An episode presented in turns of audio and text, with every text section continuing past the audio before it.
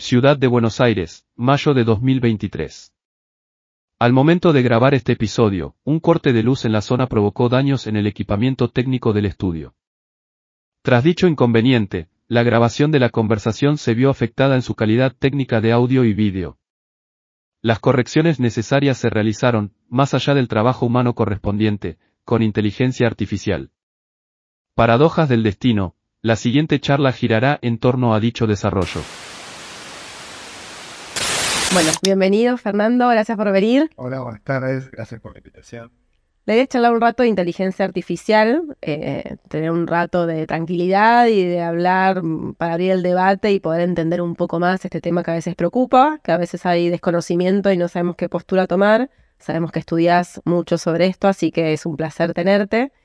Eh, y para empezar, mucha gente por ahí no sabe bien, ¿no? Hablamos, hablamos, pero no sabemos bien qué es la inteligencia artificial, cómo la, cómo la explicarías, qué tipos de inteligencia artificial existen. Bueno, eh, hagamos algunos comentarios, algunas declaraciones.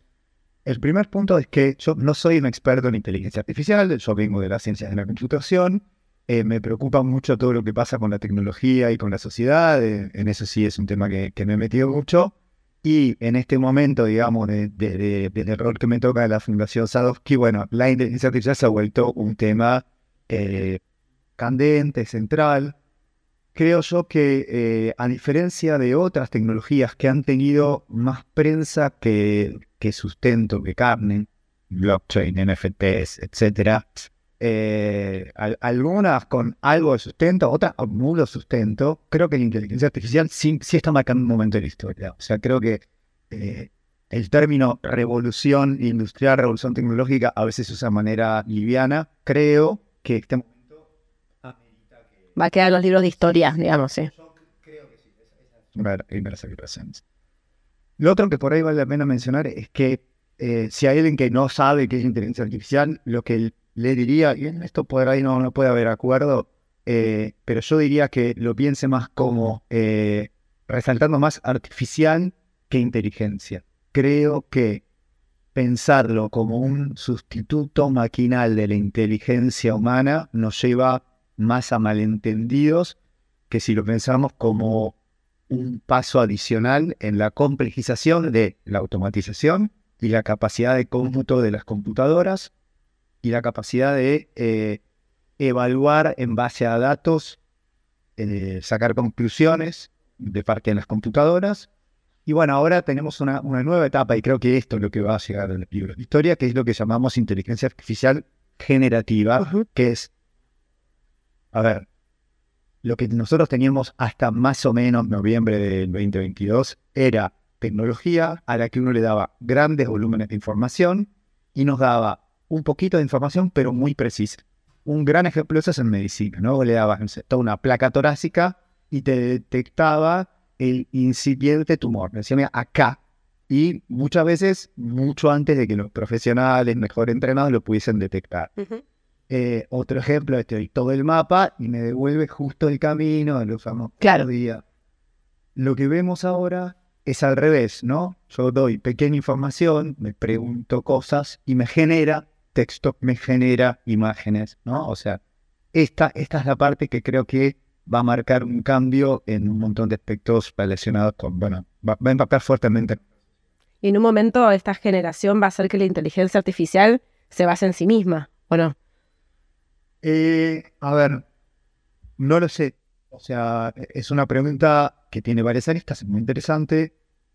Hay un fenómeno que podríamos llamar el de la contaminación. Para eso lo primero que por ahí nos falta explicar algo, ¿no? Que es eh, la forma actual de la, de inteligencia artificial, la que, la que está teniendo más éxito, eh, tiene que ver con el entrenamiento, ¿no? Con eh, consumir grandes volúmenes de datos. Acá por ahí vale, vale esta aclaración y me gustaría que quien nos escuche la tenga presente todo el tiempo, que es los términos antropomórficos que voy a usar y que vamos a usar a lo largo de la charla son solo metáforas para facilitar la, conversación.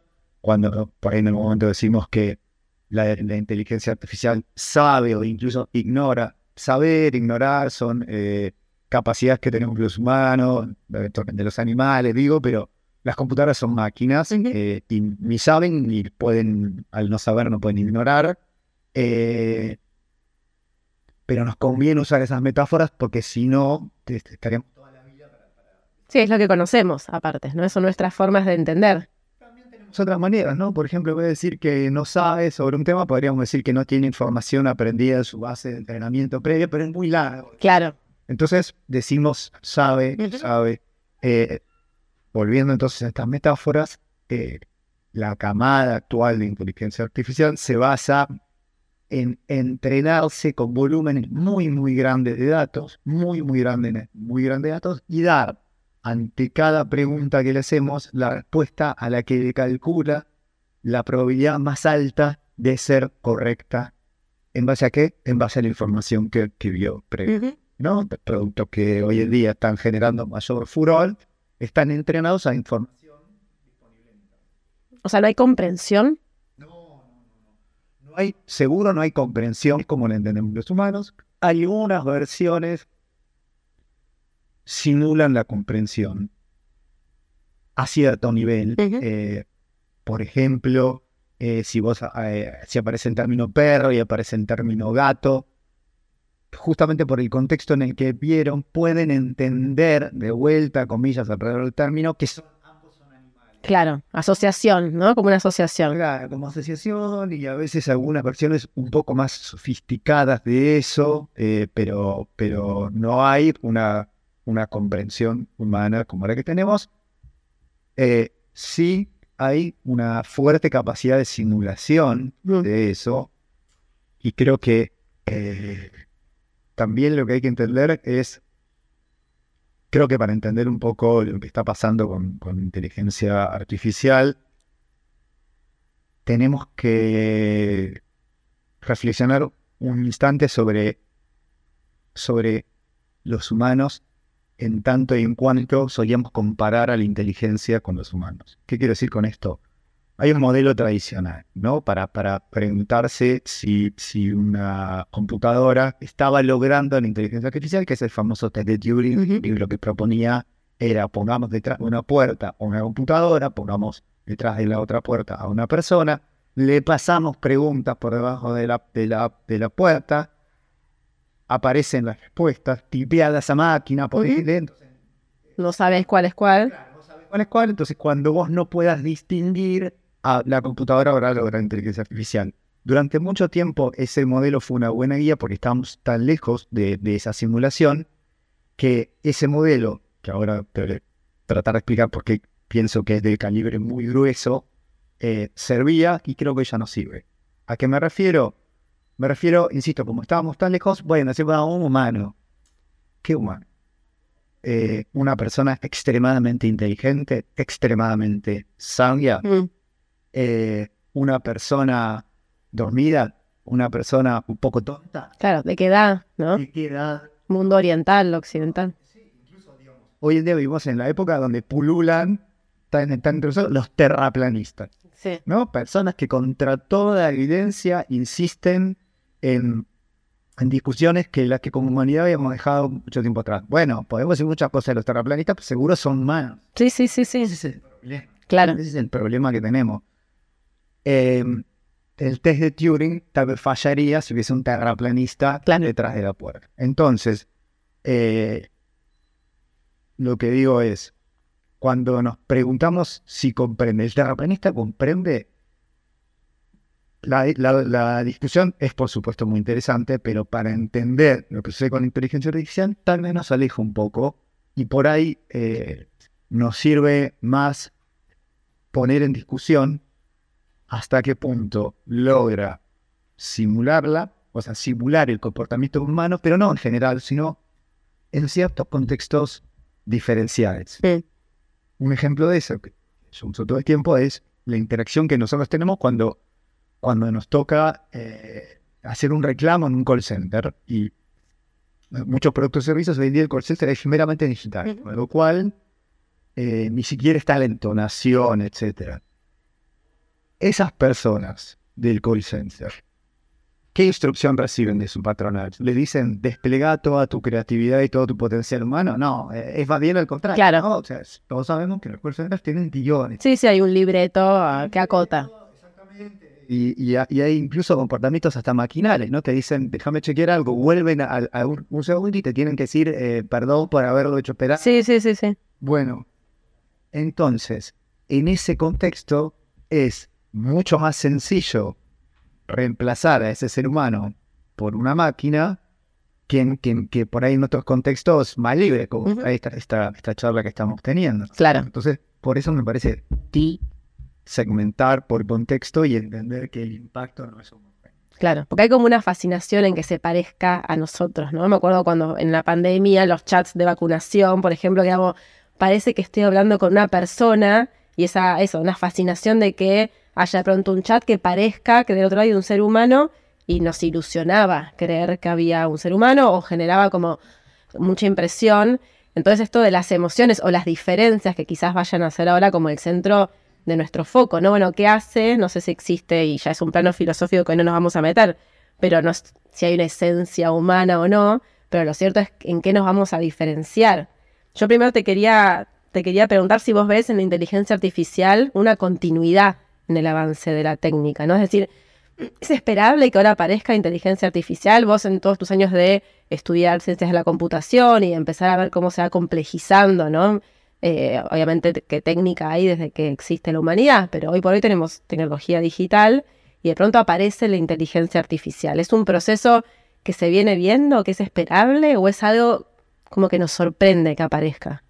Bueno, a ver, eh, déjame decir varias cosas. La primera es, creo que a propios y extraños eh, nos sorprendió el, llamémoslo, quiebre de noviembre del Generativos. De texto. Y también las imágenes que lograron un salto de calidad que, de vuelta, que creo que nadie esperaba. Creo que eh, no, no, no había una conciencia de que eso estaba tan cerca porque los modelos previos eran bastante más flojos. Entonces, este, eso sorprendió. Eh, también, de vuelta, ¿no? Eh, separemos la inteligencia artificial generativa del resto. Digo, los algoritmos de recomendación de las redes sociales, cuando una probabilidad están basados en, inteligencia artificial de aprendizaje automático, convivimos con ellos hace un montón y sabemos de los problemas que tienen.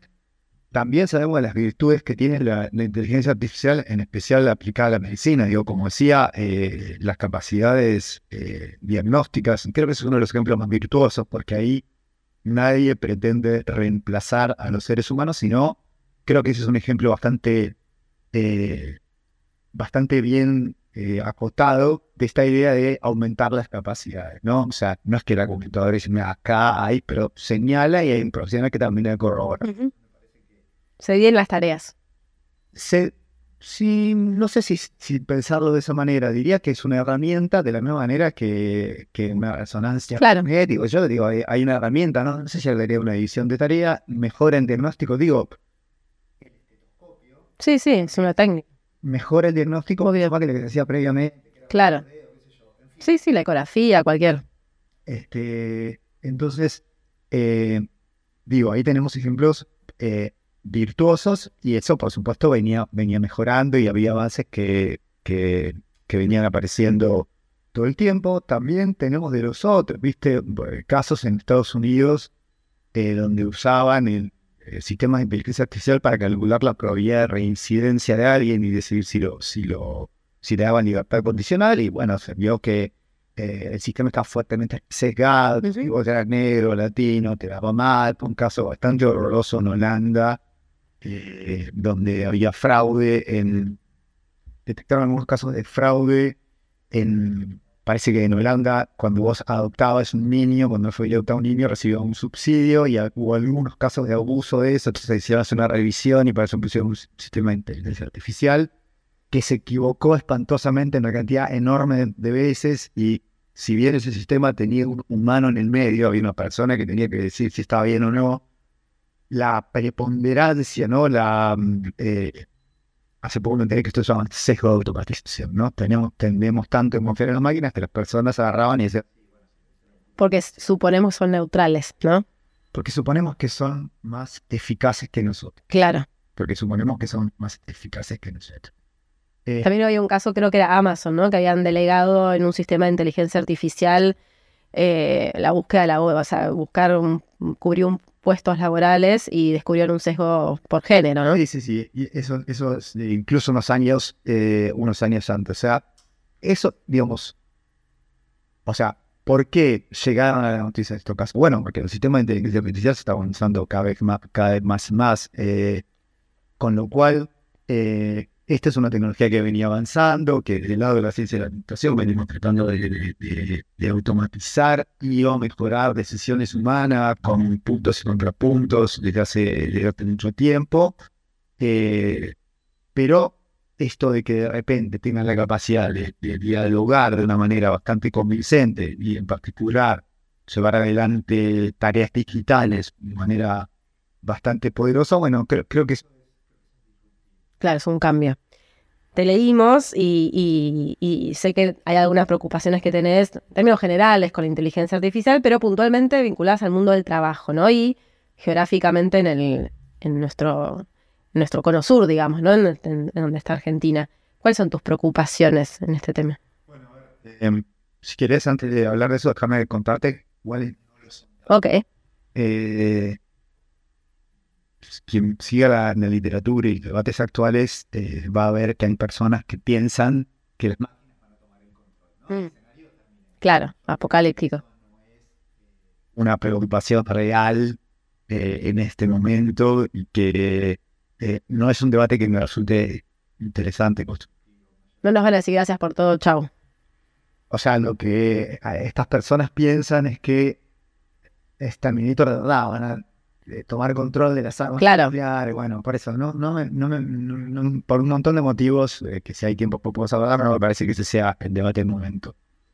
Eh, sí, coincido, por supuesto, en señalar, eh, pero de vuelta no me parece la cuestión más acuciante, la capacidad de fantasear, de vuelta, metáforas antropomórficas, ¿no es cierto? Que hay, hay una nota que, que me gusta mucho, que es de Naomi Klein, que salió hace poco, donde ella dice, bueno, eh, no hay que concederle el hecho de llamar a fallas en un sistema eh, con, con un término humano, porque eso es concederle más capacidad que realmente tiene.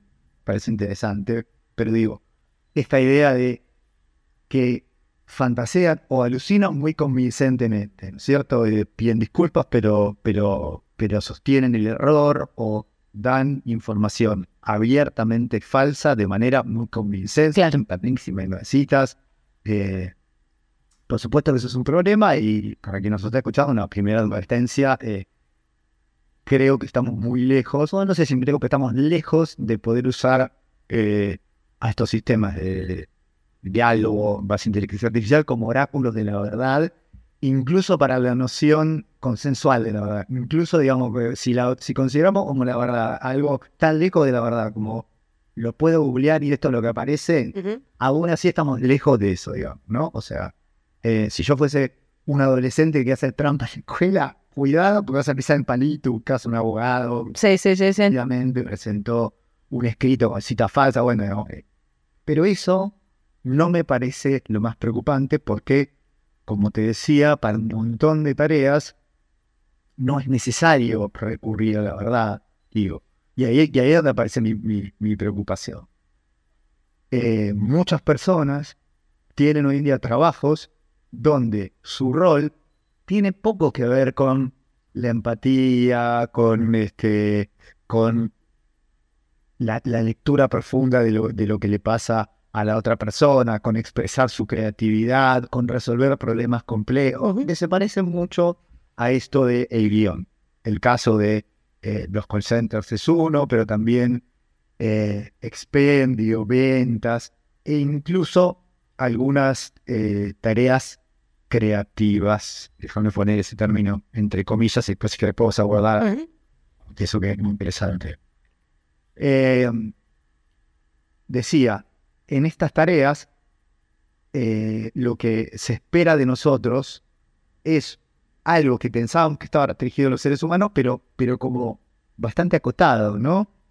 Comprensión de una frase escrita, consulta de la información, ahí sí en una fuente indubitable, digo, me parece, el ejemplo según si yo estoy en un call center, sé, una empresa de ropa y me preguntan si el jean azul está en talle 40, ahí es fáctica, Ujú. queda, no queda, lo vendemos, no lo vendemos. Sí, de hecho a veces pasa, ¿no? Hay locales de, de comida que ya se reemplazó al cajero o la cajera por una máquina que uno puede ordenar. Digo, hay pe- pequeños ejemplos donde ya se ve cierto reemplazo de ciertas funciones para agilizar tiempos, para evitar ciertos errores, ¿no? Sí, y lo que termina pasando, vos decís, para, a ver, incluso si no es así, y, y este para mí es el punto, que es, eh, muchas veces las situaciones el mercado hacen preponderar tecnologías donde lo que importa no es que sean ni perfectas ni muy buenas, sino suficientemente buenas. E incluso hay un proceso de eh, domesticación, tal vez es un poco fuerte, pero del consumidor, en el sentido de eh, hay cosas que nos parecían inaceptables, pero por ciertas Sí, nos acostumbramos. Sí, te voy a dar un ejemplo. La verdad que eh, mi proveedor de conectividad a internet en mi casa tiene, hace cambios en, en el nivel de servicio, en lo que gira la atención, para peor. Y vos decís, ¿por qué no te Bueno, porque no hay otro en la zona, porque Sí. sí. hay otro que sale muchísimo más caro o la calidad es peor. Entonces, en realidad, me terminé, eh, me termino acostumbrando a algunas situaciones.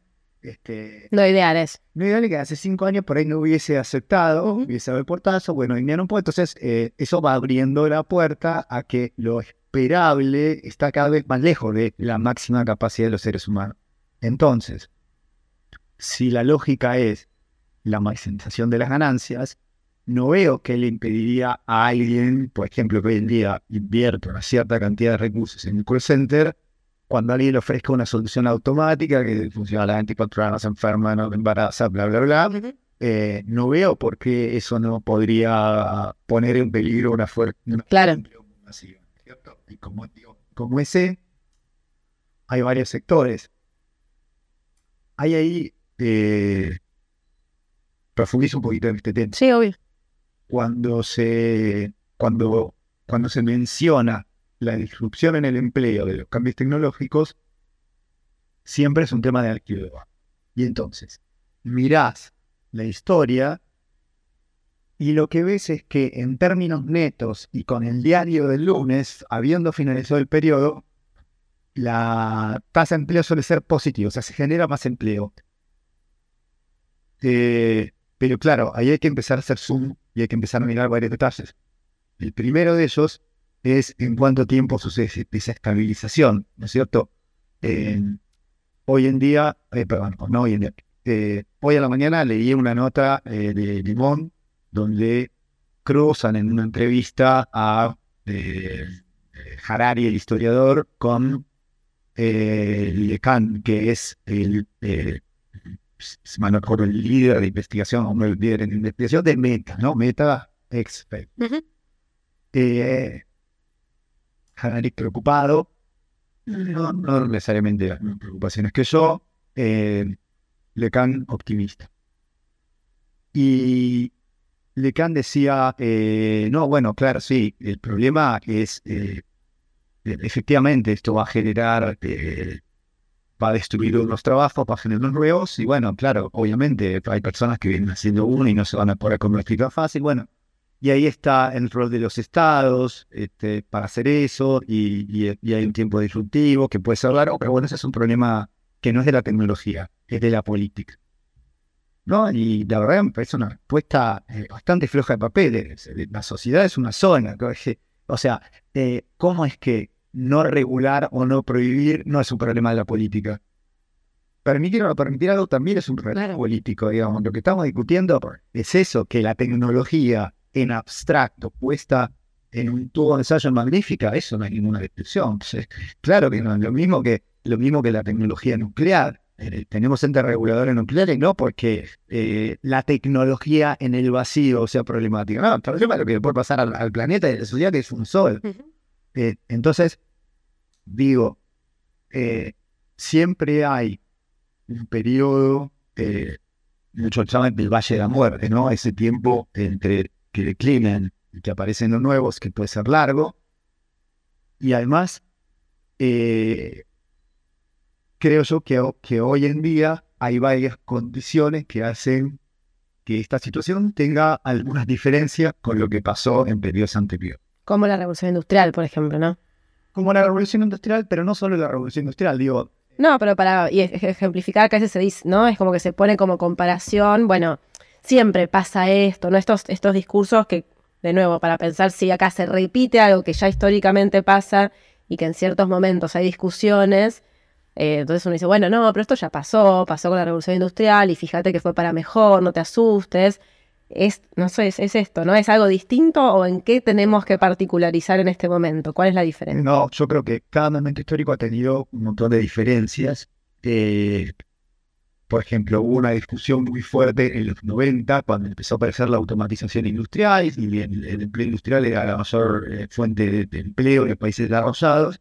Y hubo una discusión que se llamó la de el fin del empleo y había unas eh, teorizaciones más o menos parecidas a las que podemos encontrar. Y ahí el efecto en el empleo, o sea, no generó más desempleo, ¿no? Eso no pasó. Tampoco pasó que utilizábamos en tiempo libre y entonces generó una industria del ocio. Tampoco sucedió eso. Ahora, si vos mirás, digamos, la discusión sobre inteligencia artificial, de alguna manera se volvió a mirar tu datos, ya, ya con 30 años de trayectoria. Y eh, el otro día leía en unos artículos muy interesantes donde, por ejemplo, lo que se veía es, dice, bueno, TikTok final. El resultado final es la automatización no impactó, no generó mayor desempleo, pero sí mayor desigualdad, en particular mayor desigualdad salarial. Entonces, lo que vos veías era que eh, este era un, un estudio hecho sobre la base de empleo de Estados Unidos, que tiene su empleo general en blanco, con lo cual los oficiales son bastante representativos de la realidad. Y era una gráfica de cómo había evolucionado el salario por hora de eh, la población de acuerdo al nivel educativo. Entonces vos veías que eh, los datos empezaban en la década del 60 y entre la década del 60 y la década del 80 las curvas, por más que estaban separadas, obviamente a mayor nivel educativo, el ingreso era mayor, evolucionaban de manera similar con los vaivenes de la economía.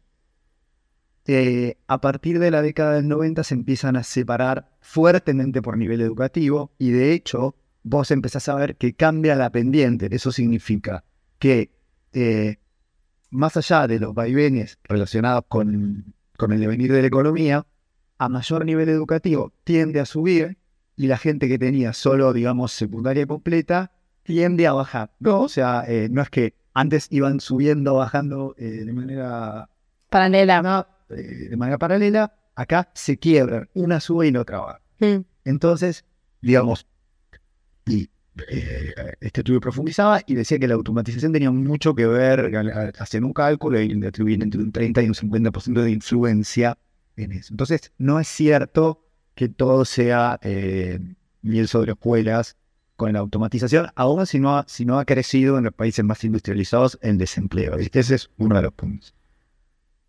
El otro de los puntos, eh, digamos, otro de los aspectos es la diferencia entre los distintos momentos históricos. Una es tecnológica.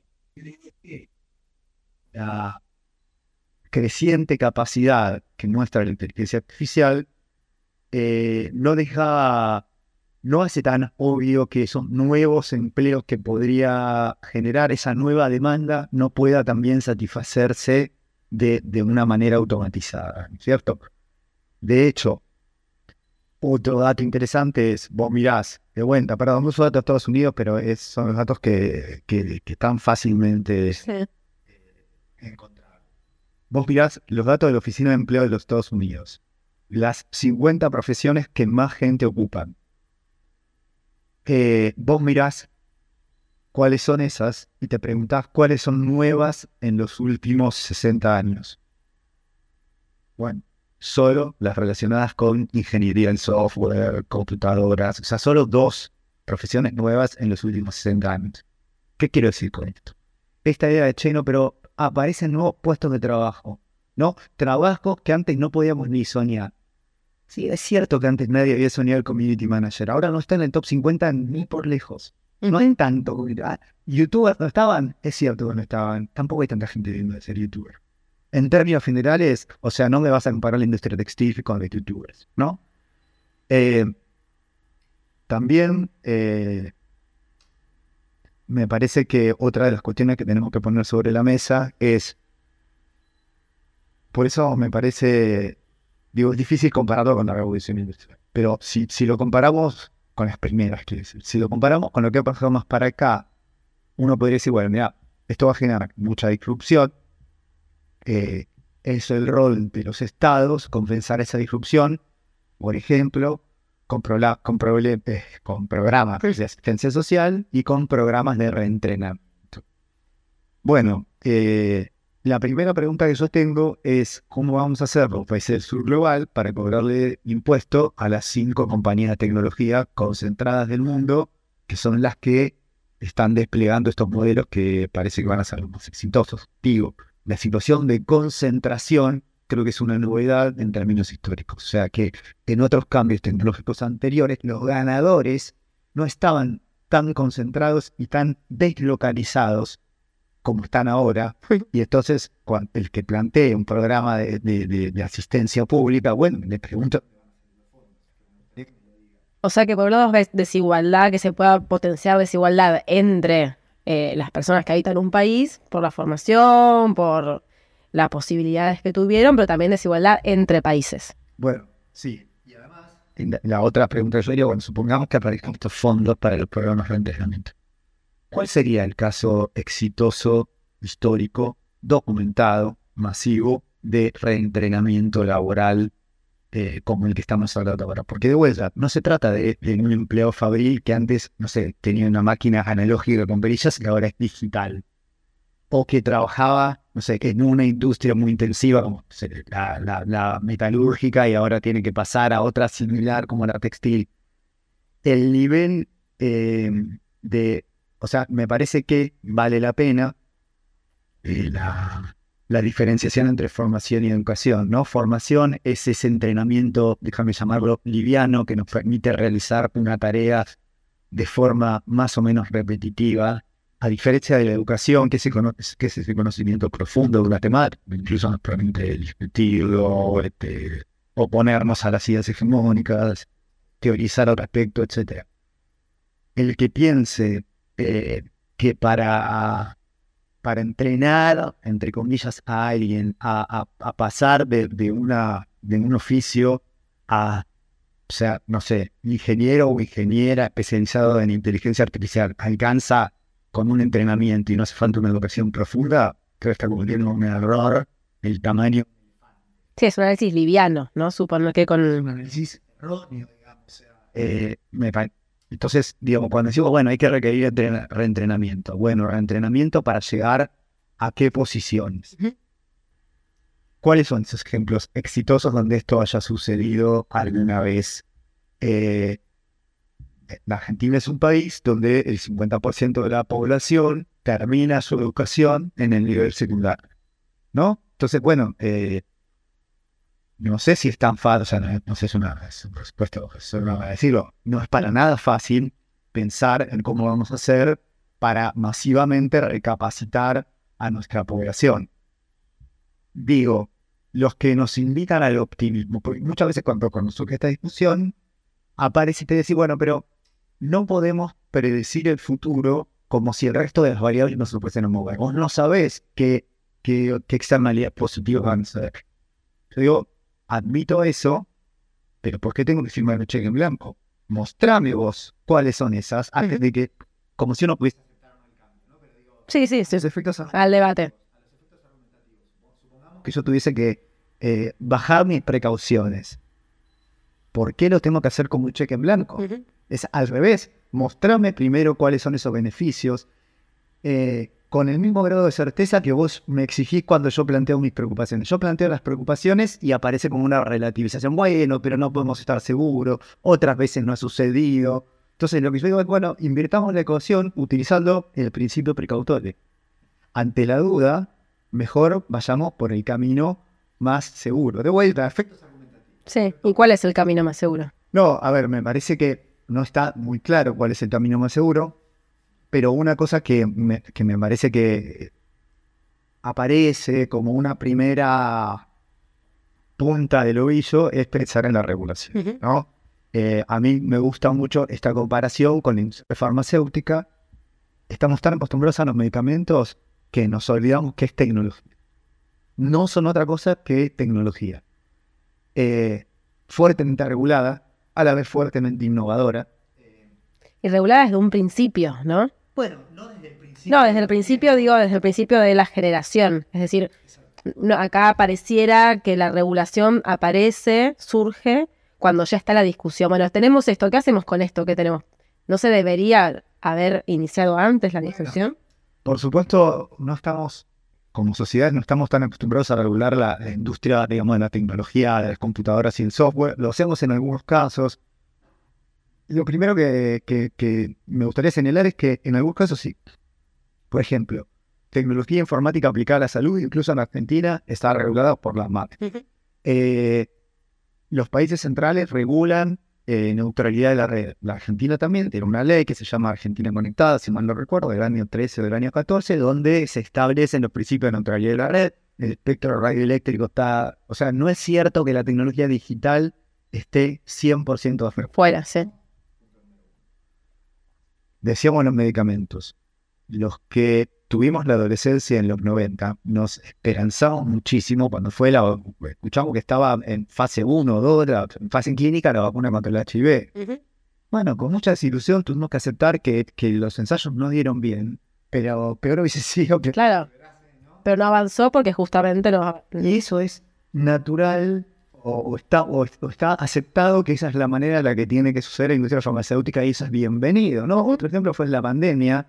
El preparado estuvo en un mes, tardó en la validación. Estábamos todos muriéndonos. Bueno, Sí, sí. entonces, me parece que eh, un buen primer paso sería exigir eso a la, a la industria eh, tecnológica o al menos a eh, la inteligencia. Tiene que ver eso con el con el objetivo que tuvo la famosa carta firmada donde dice, bueno, paremos un poco, ¿no? Frenemos por seis meses el avance de la inteligencia artificial, más allá de quienes hayan firmado, digo, que no siga avanzando hasta que no nos pongamos un poco de acuerdo en cómo se regula. colegas en, Latinoamérica eh, escribimos alguna respuesta a eso donde, donde señalábamos, casi diría denunciamos. eh, a mí me pareció bastante irrespetuosa esa carta, eh, en particular la parte donde me, pareció irrespetuosa e incoherente. Incoherente porque decían, che, nos preocupa la tecnología actual, entonces paremos a partir de la que viene. Pero si te preocupa la actual, para la actual. ¿qué Claro. no? Pero además, decían los eh, seis meses. Eh, ¿Quién somos para emplazar a la democracia? Como creo que lo decíamos antes, ¿no? En un cambio que estamos, todos diciendo, che, esto va a ir a los libros de historia. Eso mismo le están diciendo. Muchos de esos sí creen que se viene el efecto Terminator. Ah, vos te pensás que viene el efecto Terminator y le das Seis meses, claro. seis meses. Sí, sí, sí. Viste, eh, ¿dónde te puedo pedir una extensión? ¿Cuál es el formulario para, para que vos, magnate de la tecnología, nos digas a, a la democracia del mundo como si no tuviésemos ya suficientes problemas, suficientes desafíos, suficientes cosas de las que preocuparnos, ¿no? Este, ah, nos emplazan el seis meses.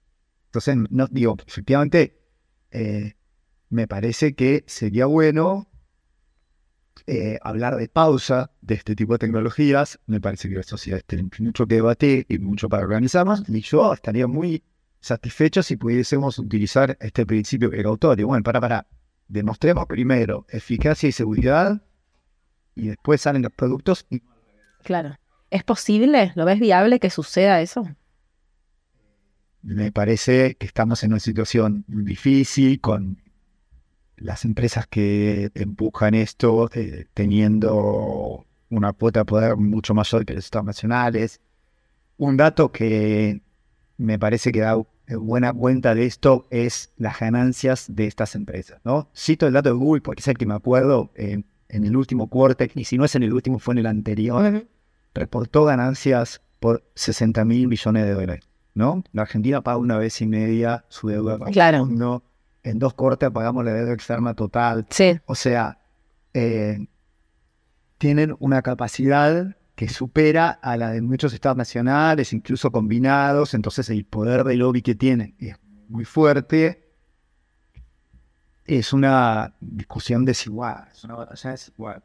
Bueno, pero el ejemplo que vos das los laboratorios también son actores muy poderosos que las reglas están establecidas donde tienen que re- responder, ¿no? O sea, es, no es tan, dif- tan diferente en cuanto al poder, obviamente son diferentes las, las áreas de trabajo, pero es un- una esperanza de que hay alguna posibilidad o no. Por supuesto que, eh, digamos, eh, si hay algo que, que me gustaría decirle a quien, a quien, a quien piense que todo perdido, es que los cadáveres se cuentan ¿no? Eh, pero, y basándonos en experiencias en las que agarrarse, están los casos como mencionás, pero digo, las grandes ciudades del mundo han limitado a Airbnb cuando vieron que era un problema para que la gente pudiera alquilar.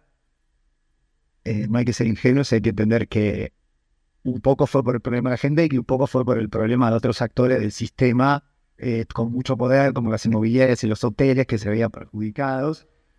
Eh, es el intento un poco como lo que pasó con Uber versus los taxis que acá no prosperó, ¿no? O sea, esa... esa... esa, batalla acá, no prosperó. Claro. Pero bueno, tiene que ver con encontrar los actores. Digo, en particular en de la tecnología, ¿quién hubiese pensado hace unos años que una empresa china iba a generar un producto de redes sociales que hiciese que el gobierno norteamericano lo quisiese prohibir? Entonces, en las redes, y, el que, y al que eso le parezca poco, eh, que me diga cuál era su handle, dice, ¡pum!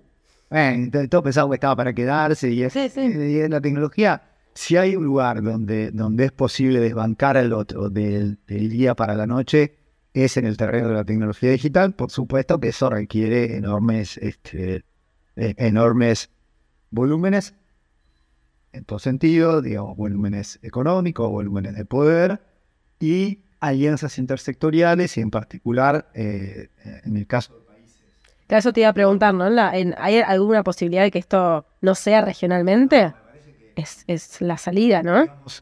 Eh, si ya es un absurdo que no estemos integrados regionalmente con otros países que, con los que compartimos frontera, con los que compartimos preocupaciones, con los que compartimos desafíos, con los que compartimos cultura, con los que compartimos historia, ya eso es un absurdo. Eh, ojalá que este sea el empujón que necesitamos para empezar a dejar de lado ese absurdo y empezar a trabajar conjuntamente.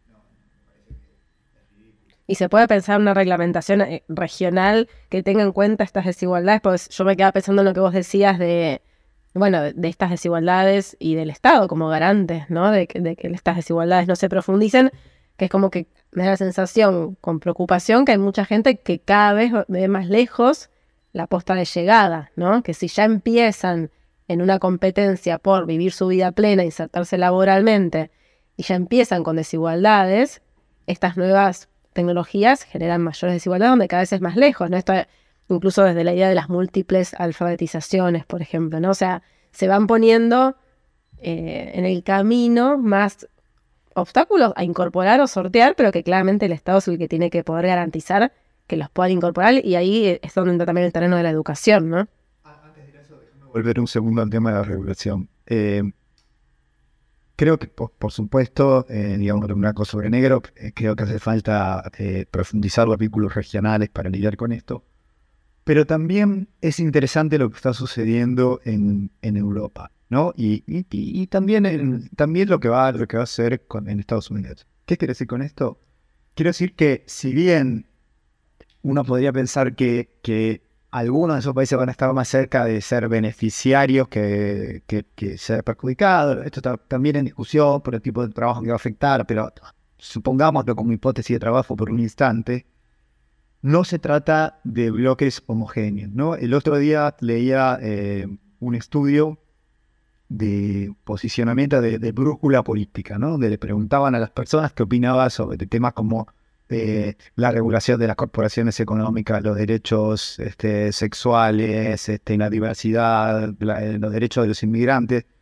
Y ese estudio te mostraba que los conservadores ingleses, o sea, quienes se identificaban con el Partido Conservador inglés, estaban mucho más, digamos, hacia la izquierda que eh, estaban mucho más cerca de los liberales norteamericanos de lo que uno podría pensar, ¿no? Digo, si vos agarrás una persona que se identifica con los partidos conservadores en Inglaterra y una persona que se identifica con los republicanos en Estados Unidos, puede pensar muy distinto en esos temas. Muy, muy distinto, digamos. Y uno hace mucho, los ingleses, la bastante tuvieron mucho más este, liberales en el sentido político, en el sentido este, sajón del término, o en el sentido original del término, que este, los norteamericanos.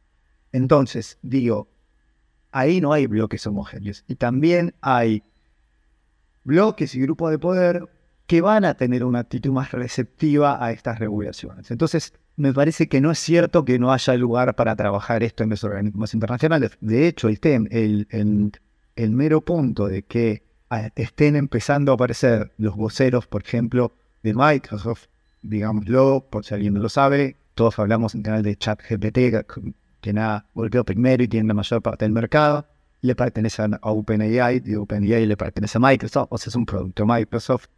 Eh, los voceros de Microsoft ya diciendo abiertamente, bueno, no hace falta regular. Bueno, significa que hay, hay, tensiones ahí y me parece que tenemos que buscar las alianzas con quienes estén más cerca de los intereses de los países eh, del sur global, ¿no? De los países dependientes como nuestro. ¿Hay algún indicio en, en esta región de que puede haber una posibilidad de trabajo mancomunado entre los diferentes países? lamentablemente nuestra región tiene preocupaciones más urgentes mm. y no, no, no, está tomando con como un tema urgente este, de manera entendible por otra parte. Sí, sí, sí. De manera entendible, pero bueno, efectivamente no, no, no está sucediendo. Y viendo también en otros países o en otras regiones, en esto de que cada vez la, la llegada a la igualdad o a la posibilidad de acceso eh, a ciertas posibilidades queda cada vez más lejos.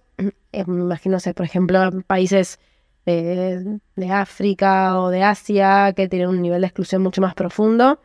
También el coletazo va a ser, digamos, hay una nueva, no sé si pensarlo como una nueva división internacional del trabajo, pero hay algo que se va a profundizar ahí o no. Sí, yo creo que hay algo ahí eh, interesante para mirar, digamos, trato de escapar del futurismo, ¿no? pero, pero efectivamente no sería tan loco pensar que, que algo esto que vos estás diciendo puede ser, teniendo en cuenta que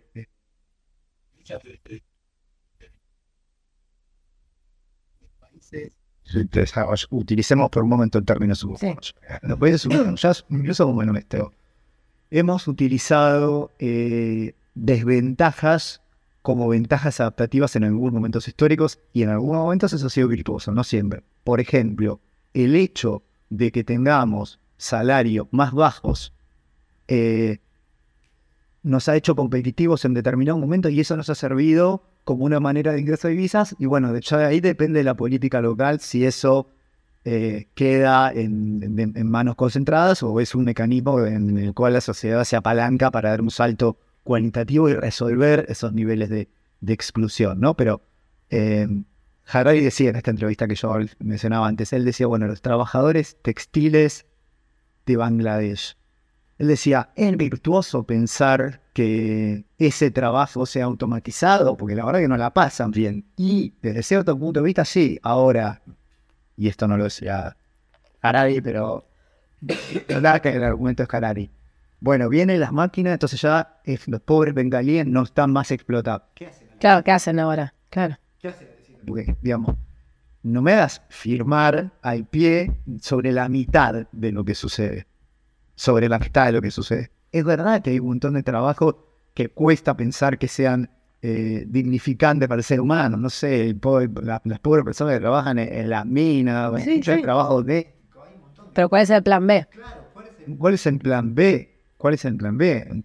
digo, porque si no parece, eh, es un poco el argumento este de decir, no, bueno, ¿sabes qué? Eh, te bajo el salario pero seguís teniendo el trabajo, ¿no? Como dice, no, nada, eh, te saco de un problema, pero te meto en otro. Bueno, no, no, tampoco acepto eso.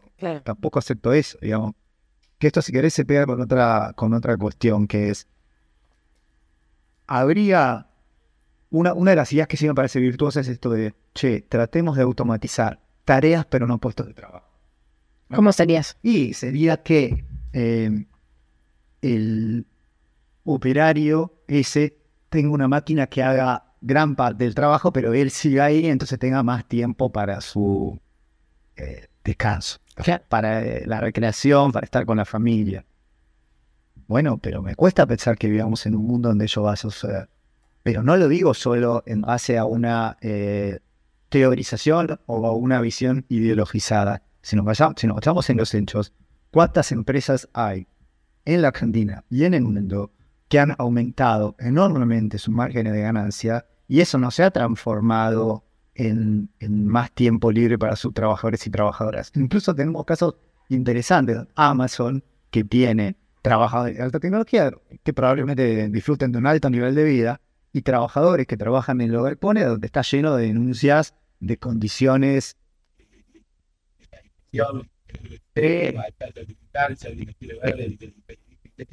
pero veía cómo le daban sistema inhumano de créditos que, que les contaba cuando se enfermaban. Entonces, como era un país donde, no me acuerdo en qué país de Europa estaba, donde las leyes laborales eran muy lábiles, este, los despedían enseguida, donde, donde la maquinita agarraba y les decía, eh, bueno, eh, tenés que ir a buscar la próxima cosa que está en el galpón tanto, y les contaba el tiempo. Entonces, eh, y, y Jeff Bezos es una de las personas más ricas del planeta.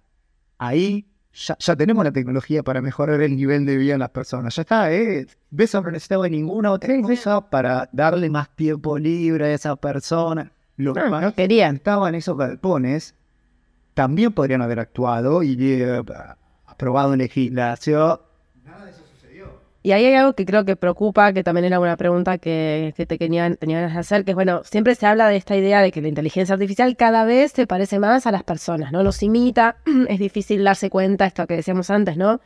Parece que fuese una persona y en general el análisis va por ahí.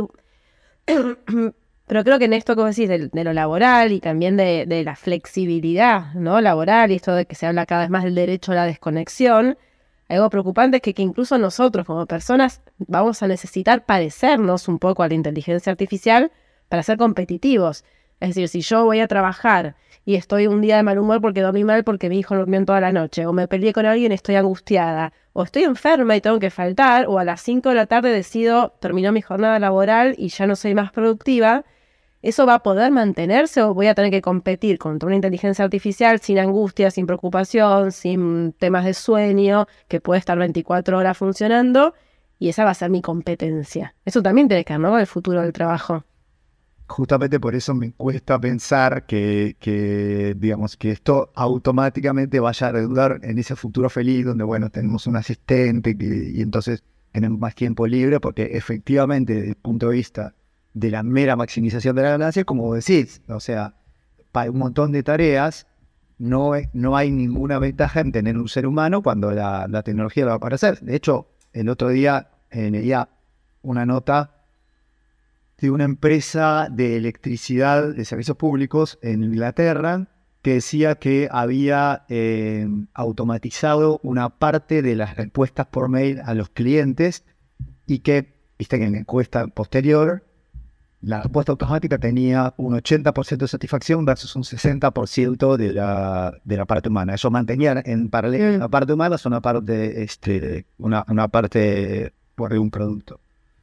Bueno, efectivamente, ahí, de vuelta, no nadie está esperando todo el despliegue de la potencialidad humana, sino probablemente más bien el cliente pues, estuviese más satisfecho si de cada cinco minutos le decía disculpe por la demora y todas estas despersonalizaciones. Claro, pero vos crees que realmente la inteligencia artificial va a competir fuertemente solo en trabajos automatizados? Porque recuerdo un, debate que, leía en su momento sobre, por ejemplo, en la, en la, medicina que os hablabas antes, ¿no? De, un estudio comparativo que hacían entre personas donde si hubiese sido una, una cirugía de cerebro, dices, bueno, ¿vos qué preferirías? ¿Un cirujano que sabes que tiene mucha experiencia y que es muy bueno, pero que puede tener un factor humano, ¿no? Esto que decíamos, a la mañana se peleó con la mujer, está estresado, lo que sea, preocupado por algo, o en un futuro un programa de inteligencia artificial que, se, que practicó tantas veces una cirugía, que tiene un porcentaje de falla de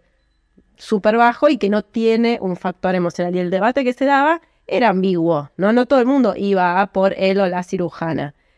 ¿Realmente solo nos preocupan los puestos automatizados o puede suceder otra cosa? A, mí me parece que en ese caso que vos planteas la piscina, ahora si querés, ahora lo hablamos un poquito más en pero en ese caso que vos planteas, eh, ahí sí imagino una especie de, complementariedad, en el sentido de que el cirujano o la cirujana es más que una persona que pone el bisturí y abre. Toma decisiones.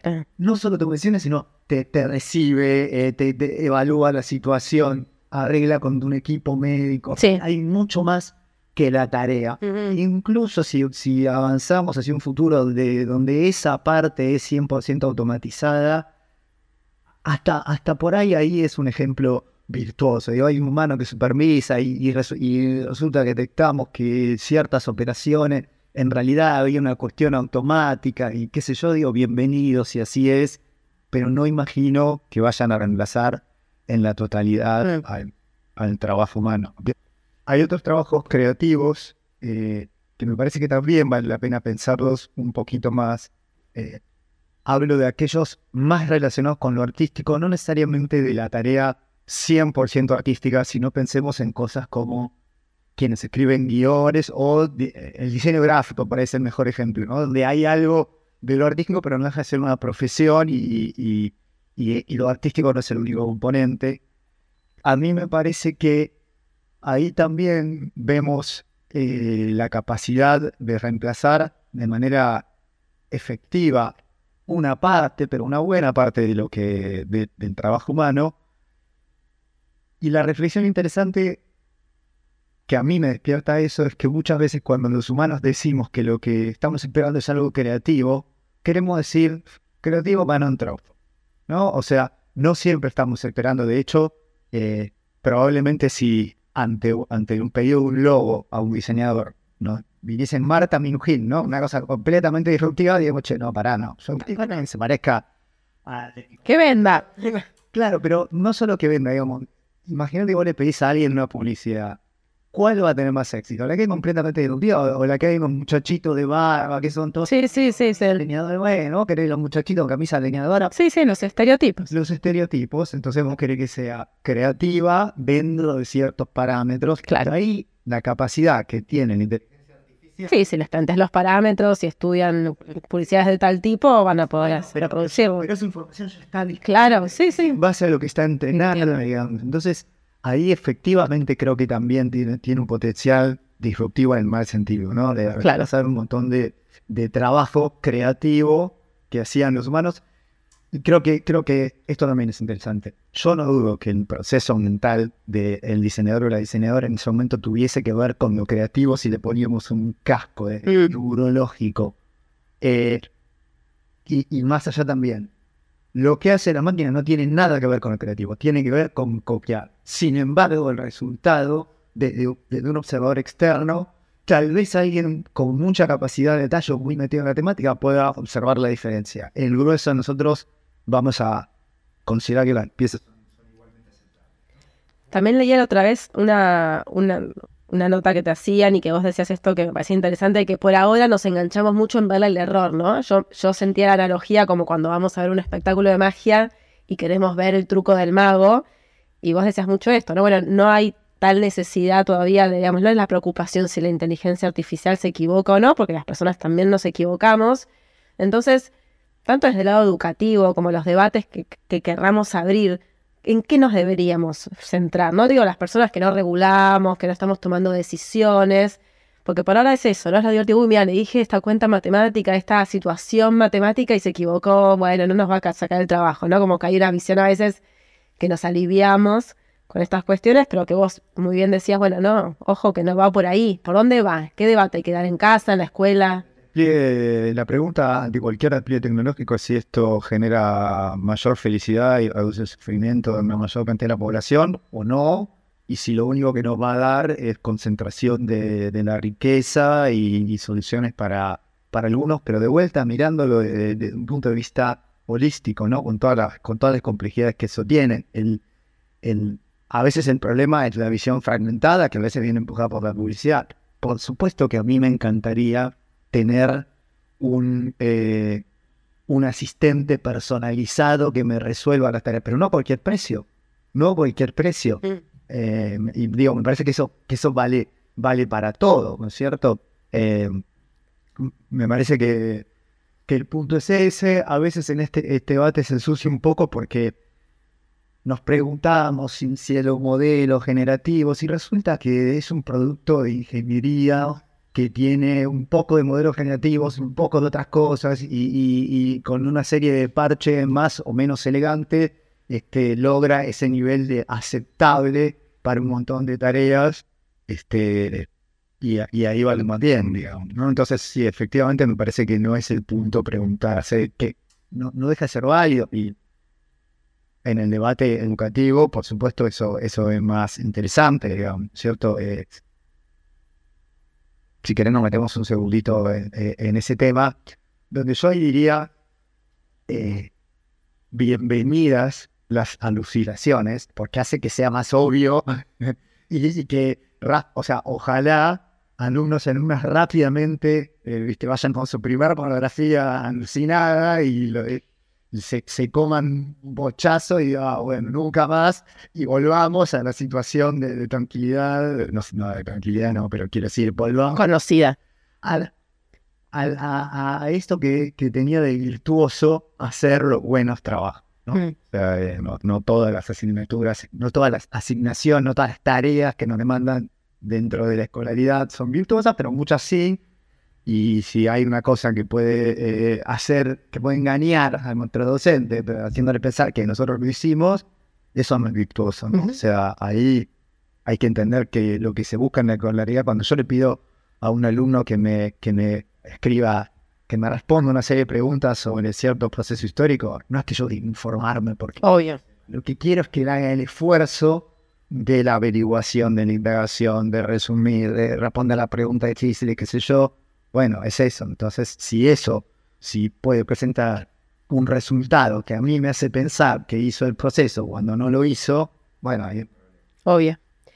¿Hay alguna forma de, eh, te escuchaba recién, ¿no? Cuando decías esto de, la optimización del tiempo, digo, a fin de cuentas, no sé si, si soy yo como síntesis, pero a fin de cuentas la inteligencia artificial deberíamos pensarla como una, como una necesidad de esta fase del capitalismo también, ¿no? Porque, digo, hay, hay una sensación de que siempre, no, no reducido a la, tecnología digital, pero focalizándonos en la, en la tecnología digital, esto de que siempre hay una seducción, ¿no? Bueno, uso esto porque me sirve, porque me resulta cómodo, eh, porque me divierte. Claramente algo nos da, y en este caso la inteligencia artificial nos puede dar, esto es, bueno, la asistente o la ayuda, etcétera.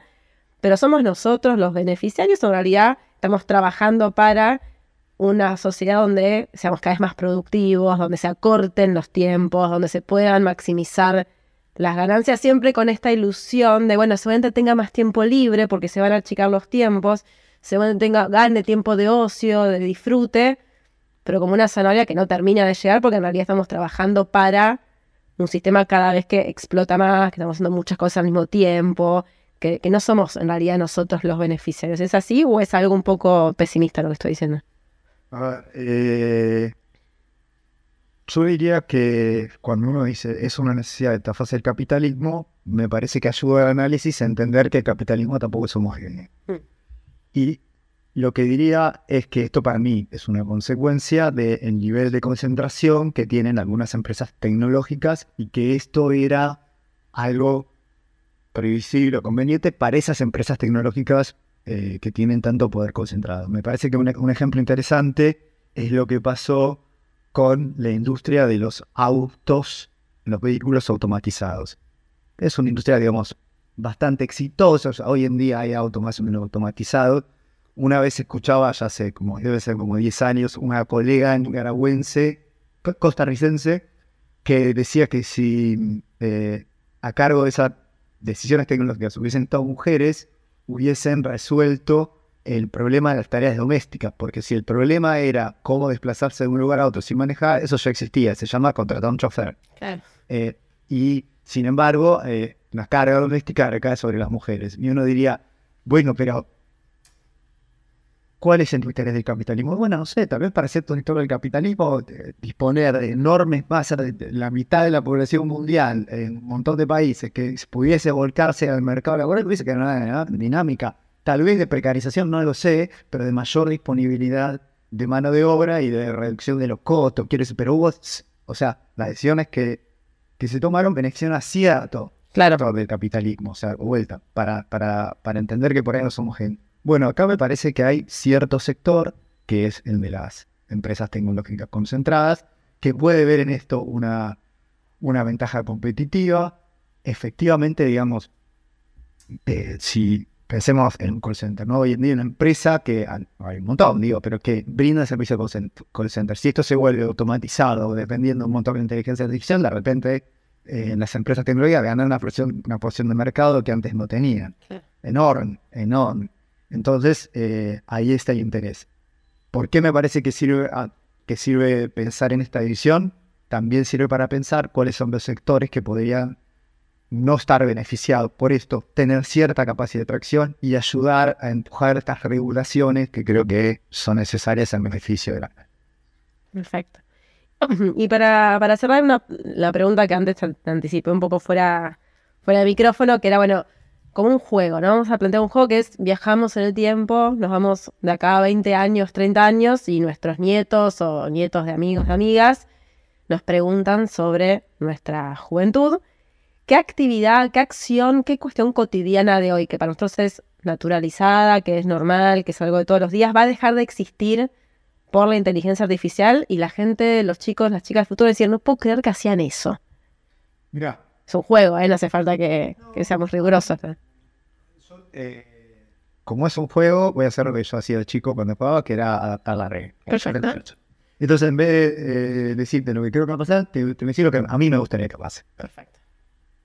Y lo que a mí me gustaría que pase es que aprendamos a dividir, y no sé si las categorías son exactamente las que corresponden, pero también lo planteo como una invitación para que quien nos escuche las pueda, pueda proponer mejores categorías.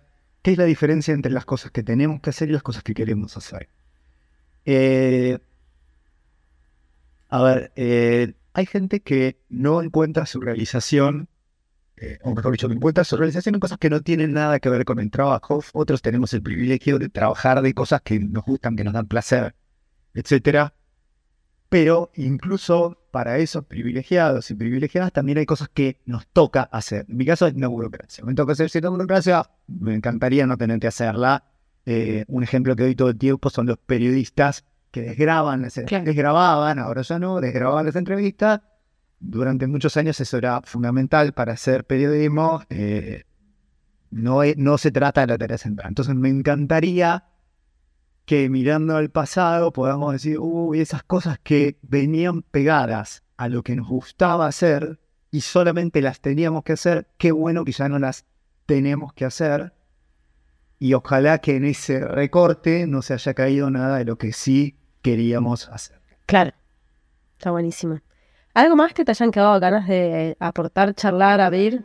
Que, digamos que, me gustaría ser muy claro en esto de eh, que así como eh, soy muy crítico de, lo que está sucediendo con el avance en inteligencia artificial generativa, en eh, sigo siendo una persona que considera que hay muchos de los problemas de la humanidad que se pueden resolver con la tecnología y con la tecnología informática en particular, y dentro de eso la inteligencia artificial puede cumplir buenos roles eh, y, destacar cómo hay empresas argentinas que están haciendo cosas muy copadas relacionadas con eso, digo, desde la prospección de áreas petroleras, usos en medicina. Por ejemplo, nosotros en la Fundación estamos sponsoreando, eh, acompañando un proyecto donde eh, a partir de ciertos dispositivos, utilizando ahora inteligencia artificial, es un monitoreo continuo del paciente para ciertas afecciones No hay, no hay hoy en día no hay un médico que te siga las 24 horas, digamos, ¿no? Y eso dispara una alerta y donde aparecen los profesionales. Bueno, esos son usos virtuosos. Obvio. no es todo lo mismo. Y a veces yo mismo digo, hablo de inteligencia artificial y me, me, falta aclarar que estoy hablando de, esta generativa, la que considero problemática y eso, y que no es todo lo mismo. Entonces me parece que es justo y necesario eh, separar un poco de eso. Obvio. O sea, hay una parte del avance que a uno le da, eh, le da esperanza, ¿no? Esta idea de desarrollo y de avance a partir de la técnica que tiene que ver con la creación, ¿no? Originaria, también como por qué necesitamos, por qué aparece la inteligencia artificial. Eh, de hecho, en otra de las muy interesantes notas que, leí últimamente, creo que una de las cosas más interesantes que ha pasado con este fenómeno es que nos ha ayudado a mirar la historia con nuevos ojos y a, no sé si tanto como descubrir, pero, mirar con más detenimiento aspectos que estaban por ahí un poco ocultos. Uno de ellos es el de los luitas, ¿no? Esta idea de que había personas que cuando apareció la automatización de los telares se oponían a las máquinas y las destruía. Y claro, em, la verdad es que ahora no recuerdo el nombre del autor que, nos recordaba, decían, mira, los ludistas no estaban en contra de las máquinas. El problema que tenían era que vivían en un momento donde eh, había explotación infantil, las máquinas, eh, en algunos casos las máquinas generaban desempleo, baja de salario y se aumentaban el precio de la comida. Entonces, eh, era esas las máquinas que los luditas destruían, pero no porque estuviesen en contra de las máquinas, sino porque estaban en contra de la injusticia económica. Y eh, entonces me parece que eh, desde ese punto de vista me parece muy eh, valioso retomar esa forma de, de ludismo. No, no, estamos en contra de la tecnología. Lo que, lo que nos preocupa fuertemente es si esto va a generar mayor o menor injusticia en el mundo. Nada más que eso. Clarísimo. Bueno, muchas gracias por el espacio, súper interesante.